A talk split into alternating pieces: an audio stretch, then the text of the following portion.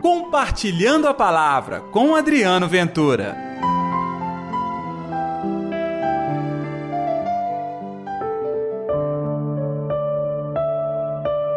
Jovem, eu te ordeno, levanta-te.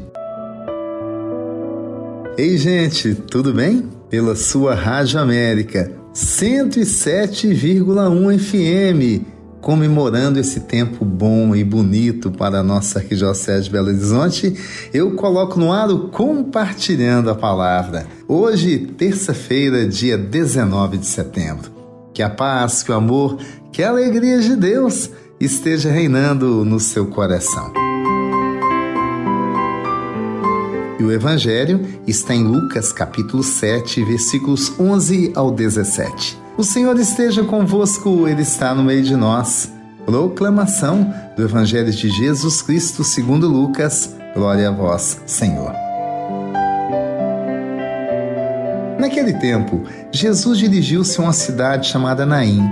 Com ele iam seus discípulos e uma grande multidão. Quando chegou à porta da cidade, eis que levavam um defunto, filho único, e sua mãe era viúva. Grande multidão da cidade acompanhava. Ao vê-la, o Senhor sentiu compaixão para com ela e lhe disse: Não chores. Aproximou-se, tocou o caixão e os que o carregavam pararam. Então Jesus disse: Jovem, eu te ordeno, levanta-te. O que estava morto sentou-se e começou a falar. E Jesus o entregou à sua mãe.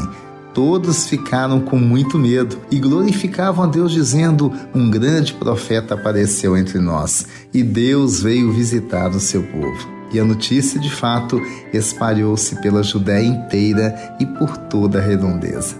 Palavra da salvação, glória a vós, Senhor. Hoje vamos falar de milagres. E ontem nós também falamos de milagres. No evangelho de ontem foi a cura do servo de um centurião e hoje o filho de uma viúva. Talvez a única esperança que restava para aquela mulher cuidar do filho, mas ele havia falecido. Que dor, que tristeza. Aquela cena tocou o coração do Senhor. A Bíblia disse que ele teve compaixão, quer dizer, ele sofreu junto com aquela mulher. Sabe o que isso significa? Que o nosso Deus sente também contigo as suas dores. E olha que Ele é Deus, Ele não precisaria disso, mas Ele sente. Sabe por quê? A essência dele é amor. Assim como o Senhor sentiu no coração e teve o desejo de levar a alegria àquela senhora, eu também proclamo para você. Jesus quer levar a ressurreição à sua vida. E aí você tem que entender que a ressurreição acontece de várias formas, modos e maneira do Senhor agir na nossa vida. Quem sabe há muita morte, hein? No nosso trabalho, na nossa casa. Há muita morte, digo, tristeza rondando nossa vida. Está na hora de acolher uma palavra bonita de autoridade do Senhor Jesus.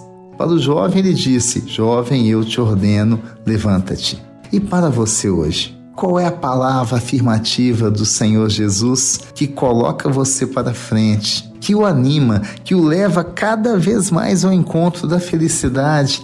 Sim, gente, tem uma palavra boa do Senhor, tem uma palavra capaz de edificar o seu coração, tem uma palavra capaz de te deixar em pé.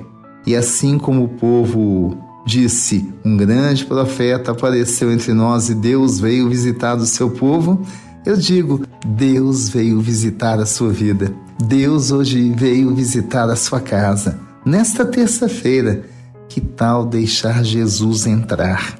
Se Jesus deixa, Ele quer entrar e curar a sua vida, o seu coração. Ele vai te transformar. Aceita a presença de Jesus hoje. Vamos orar então?